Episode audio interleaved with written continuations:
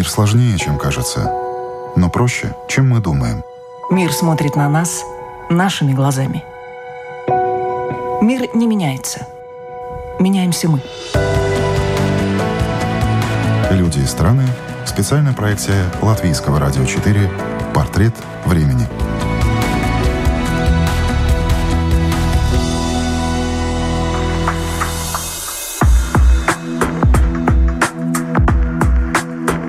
Психолог Светлана Изамбаева руководит благотворительным фондом, который так и назвала фонд Светланы Изамбаевой.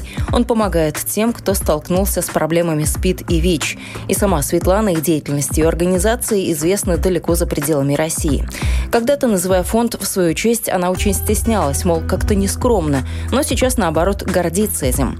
Светлана сама живет с диагнозом, при этом у нее прекрасная семья, двое детей и активная жизненная позиция. Это программа «Портрет времени». Меня зовут Яна Ермакова. Пирогова. И сегодня о том, как приручить диагноз, как жить с открытым лицом и как начать помогать другим.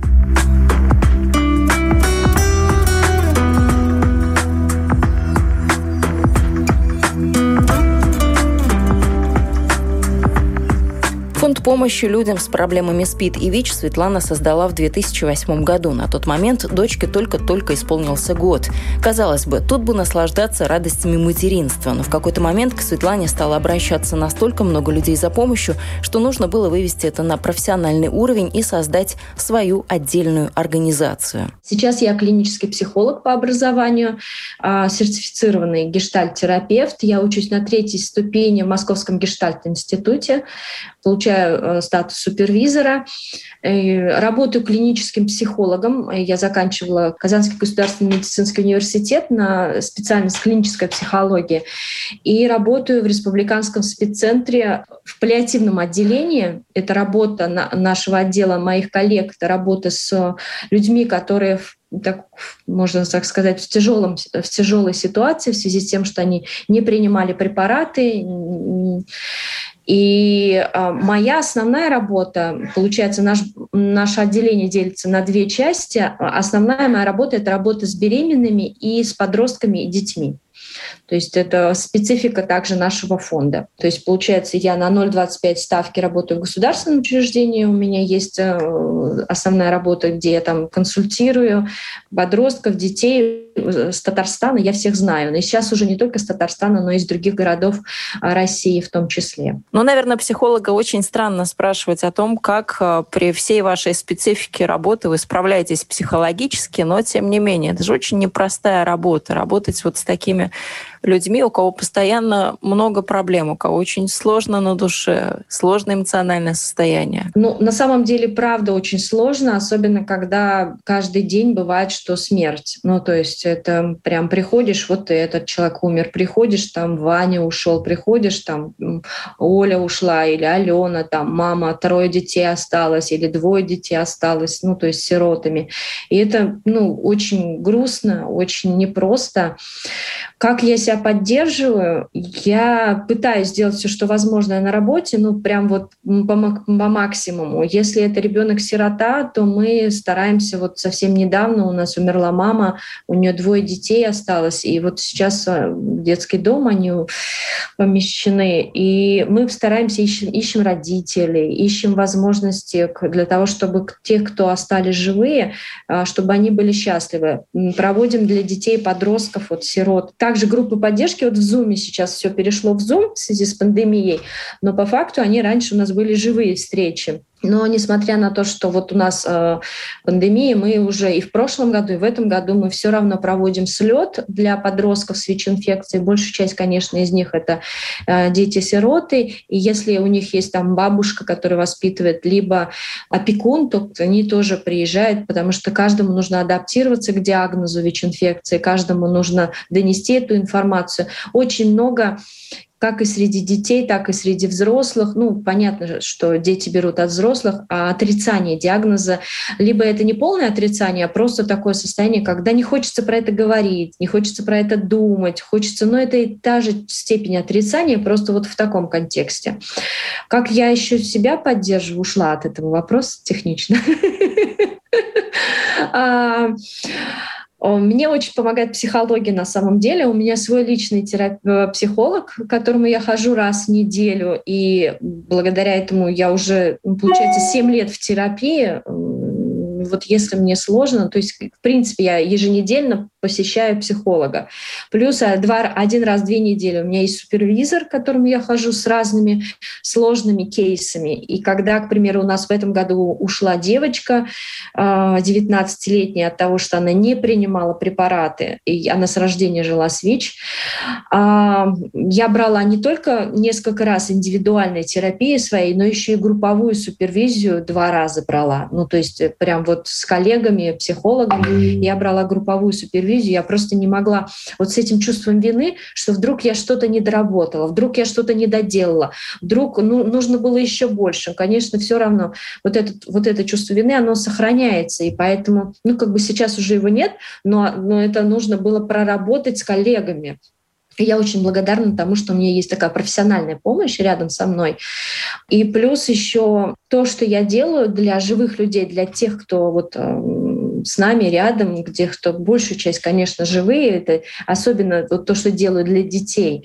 Я э, вот этим зажигаюсь. И это тоже меня вдохновляет, и благодаря этому я понимаю, что нужно продолжать то дело, которое я делаю. А вот эта девочка 19-летняя, которая ушла, это был самостоятельный такой осознанный выбор или просто давлели какие-то стереотипы или, допустим, какое-то действительно неприятие там, или стереотипы о препаратах или о том, что все, моя жизнь закончена, ничего дальше хорошего не будет. Что в ее случае, как вам кажется, повлияло? 19 лет, жизнь впереди. Да, жизнь впереди. И вы говорите об этом, у меня мурашки по всему телу поднимаются, когда вот 19 лет жизнь впереди. Потому что, правда, жизнь была у нее впереди. Ее очень все любили, ценили, уважали. Она хотела стать стюардессой. Такая блондинка, симпатичная, красивая. Она в какое-то время пришла, говорит, а можно я буду социальным работником здесь, в спеццентре, ходить и помогать другим, рассказывать им про препараты.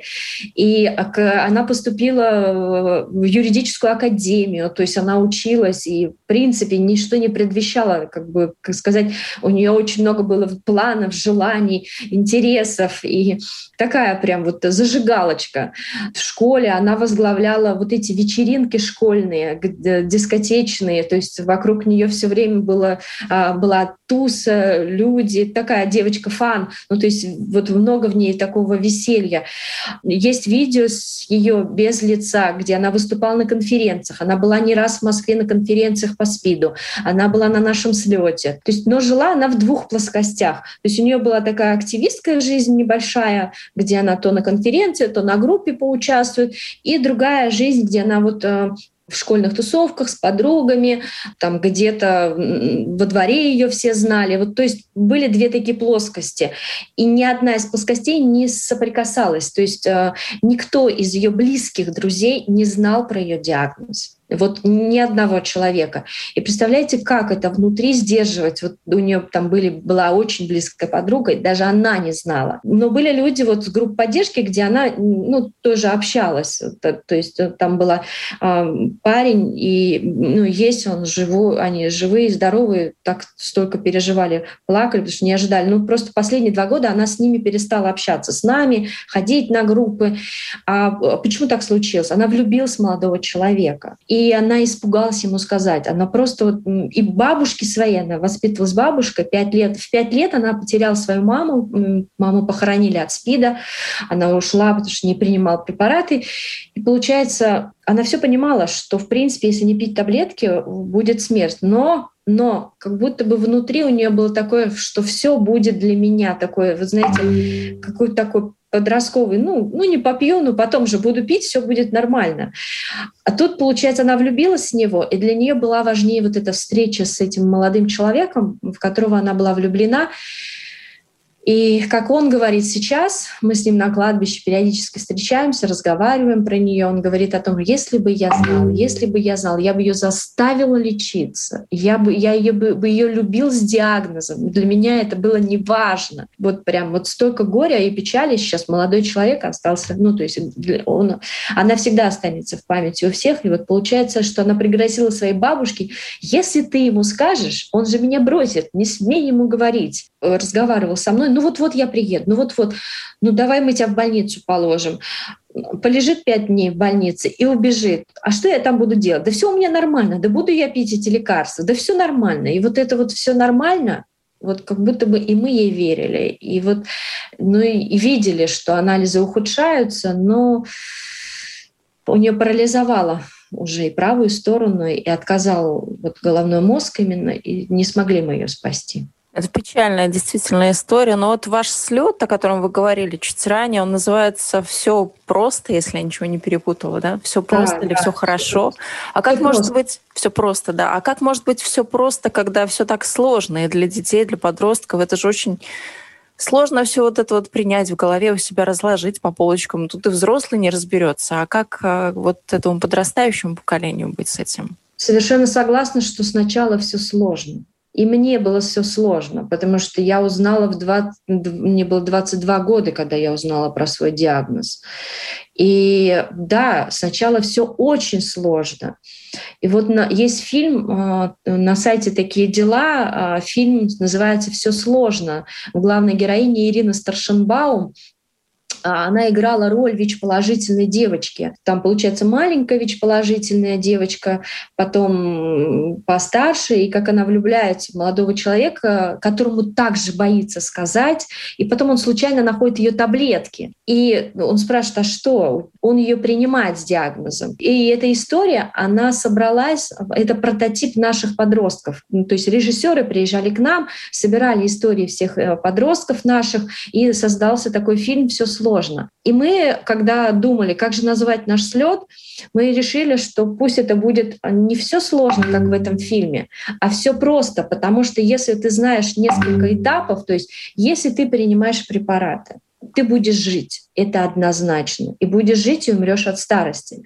Если ты, ну, то есть, э, если ты принимаешь препараты, ты не можешь заразить своего любимого человека.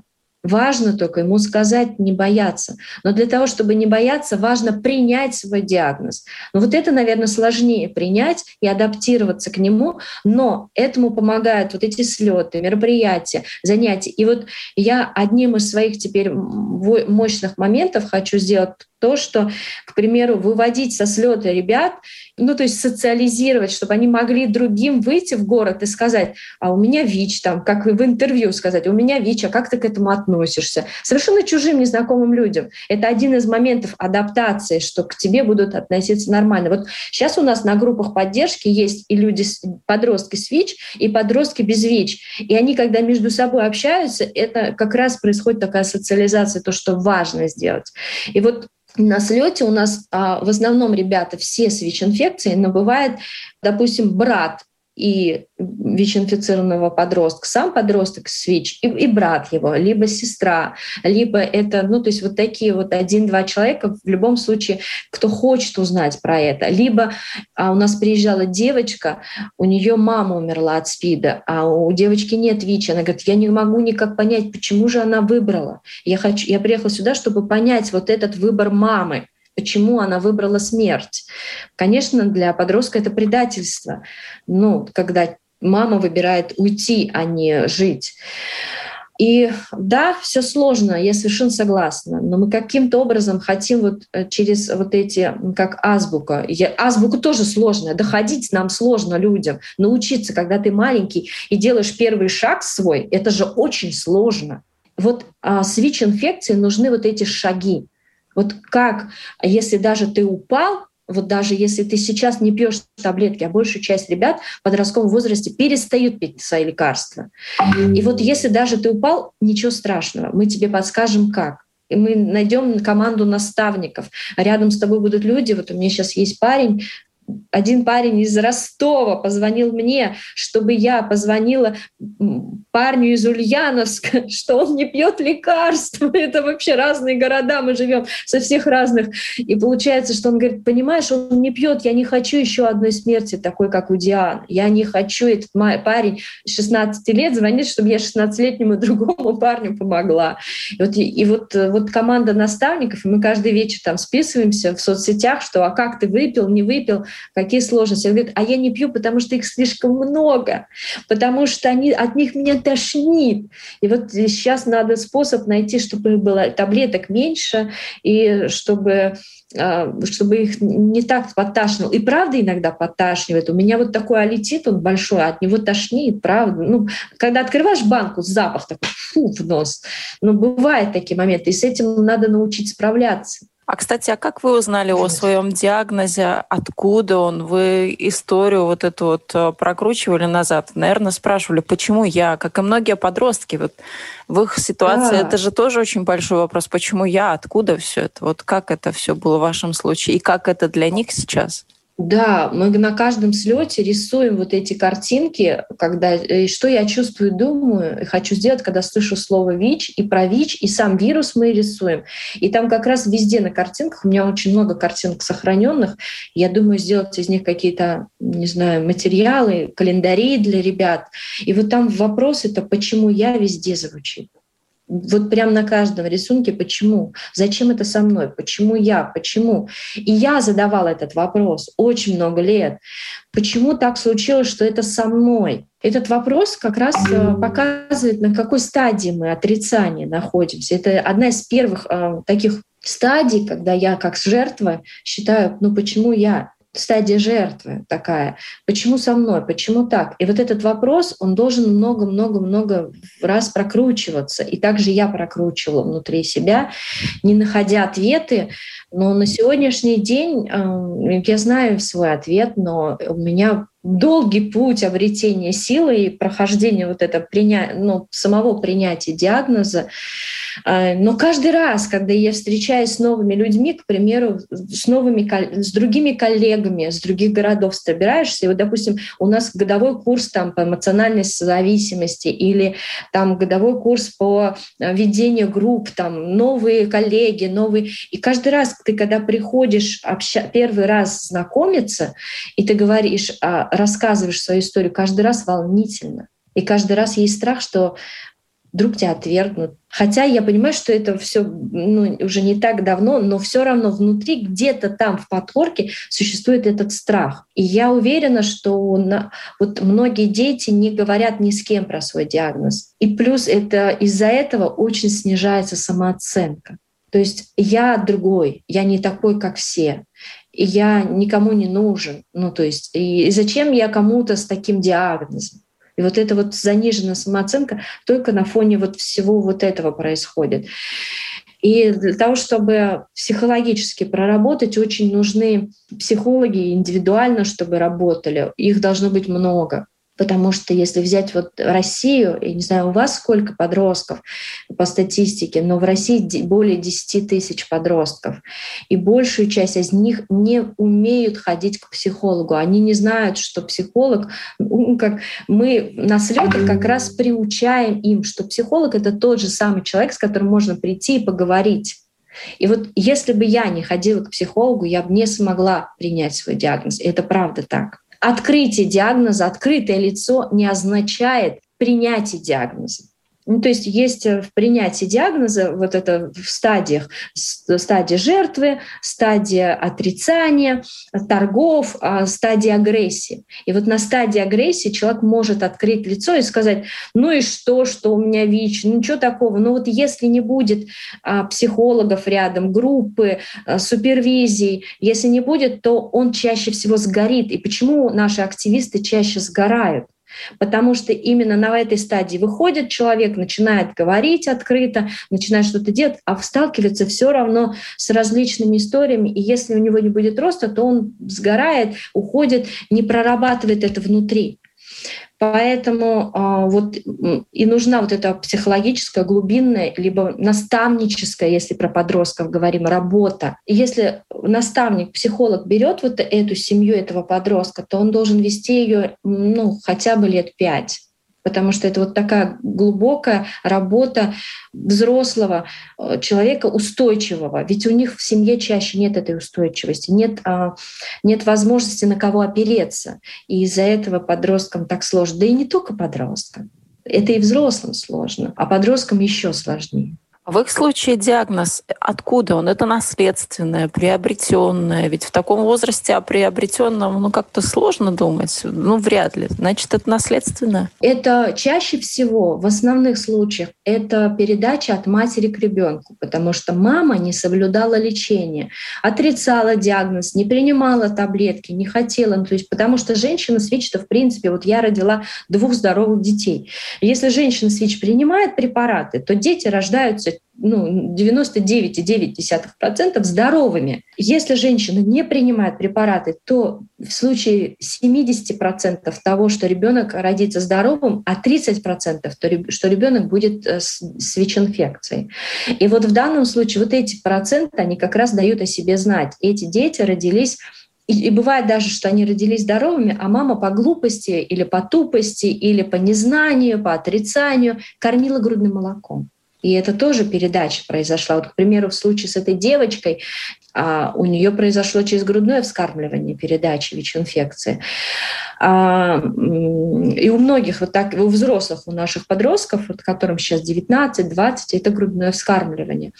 А, то есть э, в любом случае это от матери к ребенку. Но есть случаи, когда передача произошла э, именно во взрослом состоянии, это именно половой путь передачи. Есть такие подростки, а, и о них тоже важно говорить, и важно их тоже собирать, то есть чтобы они видели разные возможности, потому что у ребят, у которых половым путем получили ВИЧ-инфекцию, больше стыда. А у ребят, у которых получили а, именно от матери к ребенку, есть также, но он, его меньше присутствует, вот этого вот переживания. Ну, и то говорят, я виновачусь за маму, но я-то ни в чем не виноват, ну, как, это, как мне одна подростка написала из Самары. И есть еще, конечно же, дети, которые получили ВИЧ-инфекцию именно медицинским путем. А, у меня в Казани, в Татарстане, я вот наблюдаю, у нас есть э, порядка семи детей, которые приехали к нам из, из э, Узбекистана, Казахстана, Киргизстана. Они а, уже у нас живут давно, они граждане России, но они в детстве проживали там, лежали в больнице, и здесь мы в Казани их выявили. Ну, то есть получается, что там их когда-то заразили, а выявлены они у нас в России. И в семье там трое детей, мама, папа, но ни у кого нет ВИЧ, а у ребенка есть ВИЧ. Ну, то есть это медицинский путь вот такой, когда заразили именно там. А, и такие случаи, к сожалению, они редки, но они есть. И про них тоже важно говорить, потому что это очень зажатые дети. Вот я сколько наблюдаю, очень много телесных зажатостей. И в целом они отличаются от своих братьев и сестер, у которых нет в семье ВИЧ, а у этого ребенка есть ВИЧ. И бывают такие случаи, вот про дискриминацию семейную хочу сказать, ну, про такую стигму. К примеру, в семье никто не знает, только мама и ребенок. У мамы нет ВИЧ-инфекции, у ребенка есть ВИЧ-инфекция. И в семье ни папа, ни родственники, никто, ни бабушки, никто не знает, что у этого подростка, ребенка ВИЧ. И тогда получается, что вот эта семейная тайна, она еще сильнее разрушает вот ну, то есть самая стигматизация и так внутри огромная, а тут еще и вот такая вот история, все скрывают. И не с кем про это поговорить. Получается, у нас есть пласты вот этих стигм. Внутренняя самостигматизация, семейная такая стигма, общественная стигма, и это все накладывает на себя вот такие вот отпечатки. А как с этим справиться молодому, неокрепшему, ну, то есть организму, который вот даже не понимает. Вот он же думает, что так оно и должно быть, надо про это молчать.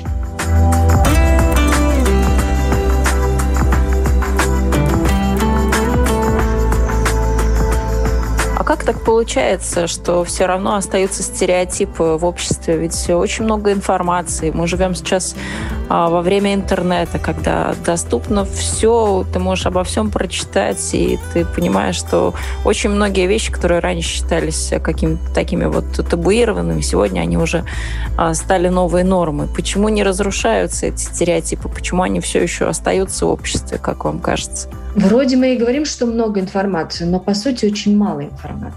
По сути, очень много информации ненужной. Вот про СПИД-диссидентов. Почему так много информации, что СПИДа нет в интернете, хотя он есть? Много всего такого, что, э, вот, допустим, на стадии отрицания так легко поверить, что СПИДа нет, и тем более, ну, мне хочется, как психика моя не может справиться, и хочется в это поверить вот этой информации категорически не должно быть. И этих людей нужно наказывать, потому что из-за них множество людей умерло и умирает и дети остаются сиротами. Это вообще ужас. Это первое. А второе, вот э, важна вот эта информация, чтобы она давалась то есть у нас как будто бы вот все знают, что вот три пути передачи. Кровь, от матери к ребенку, и а, там получается, э, господи, сама забыла. Половым путем половым путем, да. У нас все как будто вот это вот, как, как это называется, как таблица умножения. Раз, два, три, и все про это знают. Но на самом деле, когда копнешь, вот я кучу тренингов читаю среди медицинских работников, студентов медицинских, да, и там в разных организациях еще среди, а, там, и в шахтах, и в предприятиях я делаю тренинги по ВИЧ-инфекции. Про это-то знают они все, вот, вот про эти три вещи. Но когда я им задаю вопрос, а что вы чувствуете, когда слышите слово ВИЧ? Выходит страх, ужас, сбежать. Вот страх, страх, страх. И когда э, доносится там через, э, допустим, тренинги просто тупо медицинскую информацию, это не затрагивает. Нам важно, чтобы были человеческие истории. Каждая судьба, каждая цифра, которая вот статистику приводят, и там цифры, сколько людей умерло. Каждый, за каждой этой цифрой не только стоит тот человек, кто умер, стоит вся семья и боль семьи. Люди, папы, мамы, бабушки, дедушки, все. Умер человек. Сейчас очень много смертей. Очень много. Ковид очень много забрал. И забирает, и продолжает забирать. И вот, вот сейчас как будто бы мы стали общество немного человечнее, что ли, немного понимающее, что ли, что вот это так, что, ну, вот, что это происходит. А ВИЧ-инфекции уже с 81 года, вот столько, получается, уже существует 40 лет, да, и мы ничего не можем сделать. А он продолжает также превращаться в СПИД и забирать людей. И если мы вот сейчас глянем, эти две инфекции, они очень похожи. Даже в том плане, что сейчас там существуют эти антимасочники, антипрививочники. Здесь тоже существуют спидисиденты, люди, которые в это не верят. И вот, вот это просто какой-то вот кошмар. Нам важно объединяться и говорить про это человечными вещами, э, а не, не фактами, как передается и что с этим делать. Ну, кстати, важно... вы сравнили коронавирус и ВИЧ-СПИД. И недавно тоже слушала от очень такого узнаваемого человека в обществе, высказывал точку зрения, что как это так, почему мы отделяем масками людей там привитых, непривитых, а вот мы не отделяем и не клеим какой-то такой вот ярлычок на людей, у которых ВИЧ, СПИД, чтобы сразу в обществе можно было их вот так вот э, вычислить, э, увидеть, потому что это гораздо, как опять-таки его словами говоря, это гораздо опаснее, чем а, тот же коронавирус. Вот именно что. Всю жизнь пытались отделять. Вот я в ответ отвечу этому человеку всю жизнь пытались всех отделять. Детские отдельные были и эти детские сады для ВИЧ-инфицированных, потом их, слава богу, убрали. То есть отдельные, как нам говорят многие, вот идите в свою больницу, у вас есть спеццентр. Не так не должно быть. Потому что и люди с ковидом — это те же самые наши люди. Ну, то есть, да, человек переболел, после этого нужна реабилитация, нужно лечить осложнения, нужно понимать, нужно ну, все возможное, если возможно сделать прививку, сделать прививку сейчас. Ну, то есть и правда нужен человеческий подход, нужно относиться как не так, что «О, к моему соседу в чумной маске приехали, все, я с ним общаться не буду». Нет!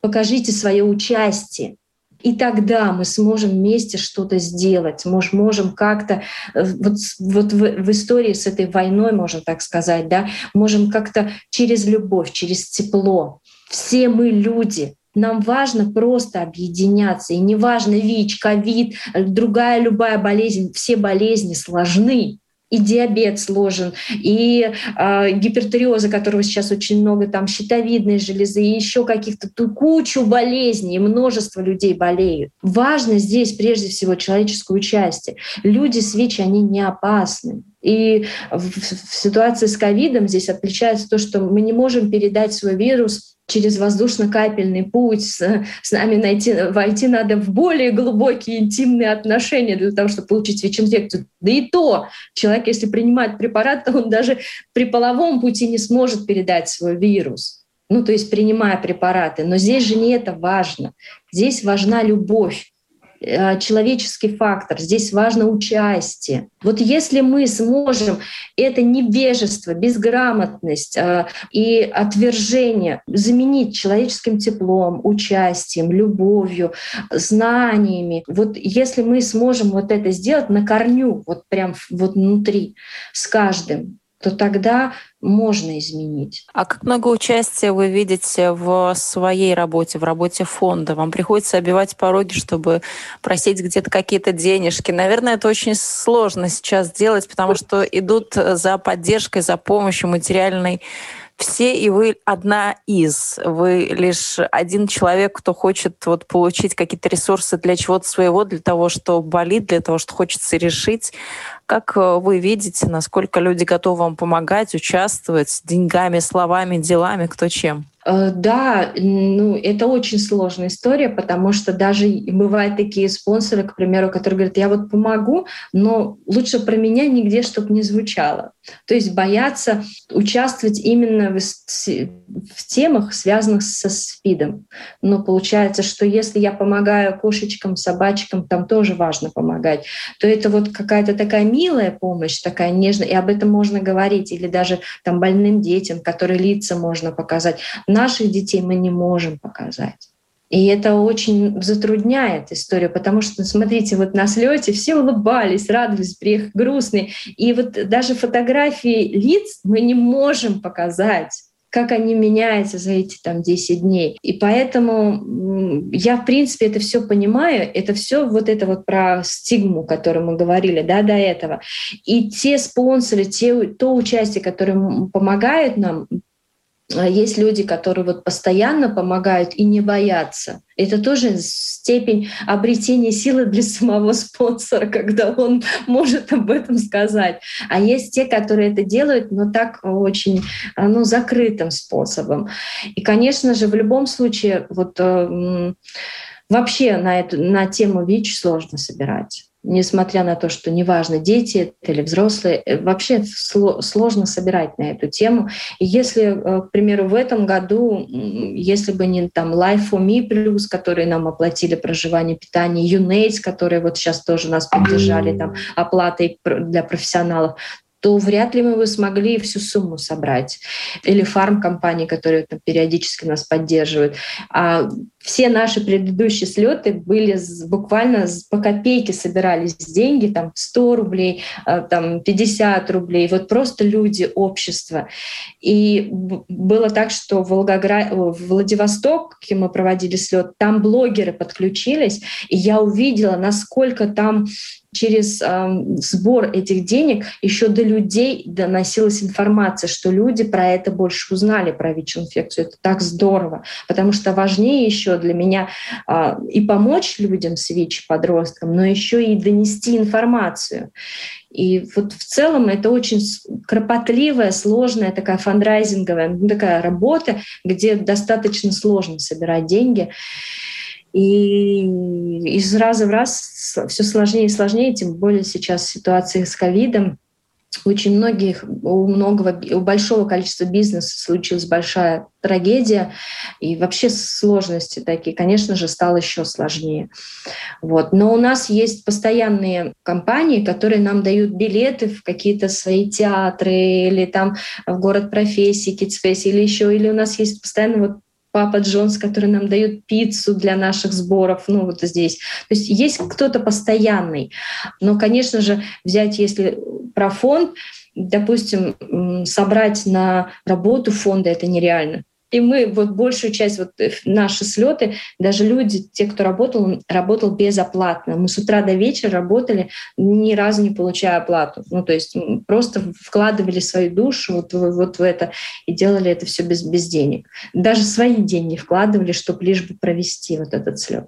Но судя по тому, как эмоционально вы об этом рассказываете, насколько вы в эту тему так вот глубоко нырнули, я вижу, что это окупается. Вот все эти расходы, затраты эмоциональные, материальные. Я просто понимаю, что это работа на будущее. И вот это окупает то, что знание. У меня есть дети. Моей дочке 14 лет, моему сыну 12, вот буквально скоро будет 13 лет. И они видят авторитет мамы, папы. Они видят, чем мы занимаемся. Они хотят, моя дочка очень хочет заниматься помощью экологии. Она прям переживает из-за дельфинов, из-за вот э, мы рядом с лесом живем. Когда грязно в лесу, она идет, берет мусорный, ну все собирает весь весь этот мусор. Она очень переживает прям всей душой. И я вижу, откуда у нее это внутри. И в будущем задумайтесь, э, ведь э, каждый из вас, если даже на сегодняшний день ваши дети, которые растут, они не встречаются с ВИЧ-положительными людьми, то это может произойти. Сколько мам ко мне обращалось, когда их дочка или их сын начинал встречаться и жить с ВИЧ-положительными. Это тоже те же самые страхи. Важно донести эту информацию, что люди с ВИЧ не опасны, и можно создавать счастливое будущее, рожать совершенно здоровых детей и в дискордантных парах, где один с ВИЧ, а второй без ВИЧ и любовь не выбирает. Ваш ребенок, когда влюбится, он приведет, и, и, и здесь не важно, есть у него ВИЧ или не, не ВИЧ. Главное, что э, ваш ребенок любит этого человека. Или, ну, то есть вот это тоже одна из важ, важных историй. И я точно знаю, что э, э меня не когда-то не станет но мои дети останутся. И я бы хотела, чтобы в их жизни было больше рядом таких людей, которые добрых людей на самом деле больше, намного больше. И когда ты сам внутри вот э, делаешь столько, вокруг тебя объединяются люди и хотят делать тоже с тобой. Но я позволю себе личный вопрос вам задать, как было в вашем случае. Вот вы, муж, между вами этот диагноз. Как это было? Как, как вы все это приняли, проработали и построили такую замечательную семью? Mm, ну, очень много страха было я очень боялась родить э, ребенка с ВИЧ. Я очень боялась. Я ночами просыпалась в кошмарном сне и думала, рассказывала мужу о том, что а что если? Я все знала. Я знала, что ребенок родится без ВИЧ. Я знала всю статистику. Я разговаривала с множеством профессоров и разных, с разных городов, искала информацию.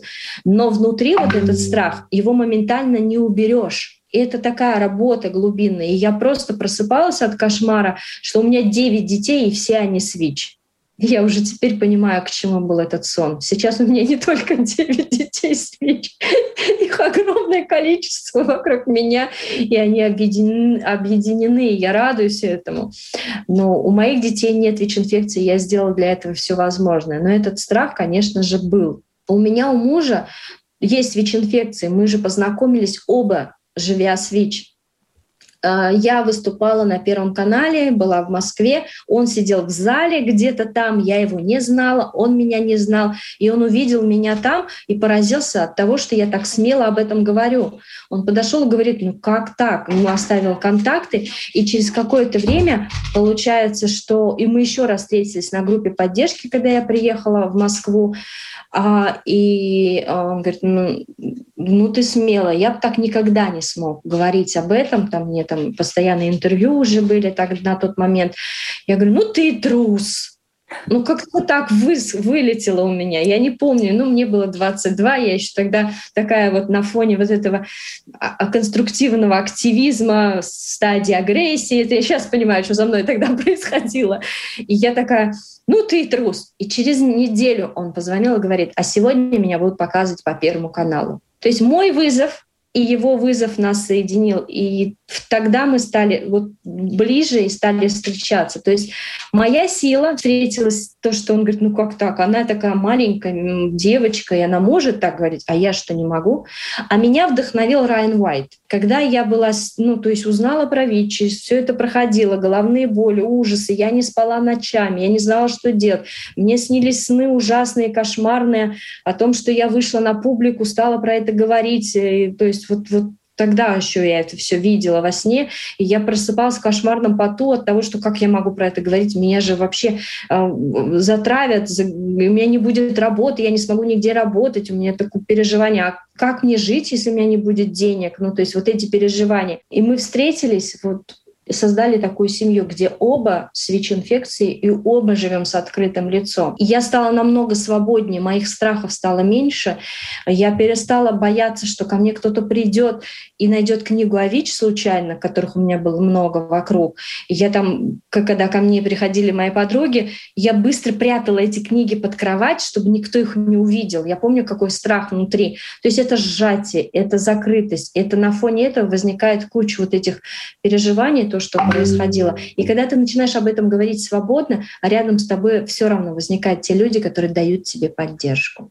И есть те люди, которые тебя отвергнут, скажут, это не важно. Эти люди со временем, и эти люди, которые меня отвергали, вернулись. Они стали спрашивать. Спасибо за эту личную историю, что вы поделились. Дай бог действительно вашему фонду, чтобы он работал еще долгое время и помогал огромному количеству людей. Что бы вы пожелали молодым людям, кто я бы пожелала, чтобы они ни в коем случае не столкнулись с ВИЧ-инфекцией, а для этого есть правила. Важно, чтобы э, всегда сексуальный контакт был только с презервативом. Это самое важное правило, на мой взгляд, среди молодых людей.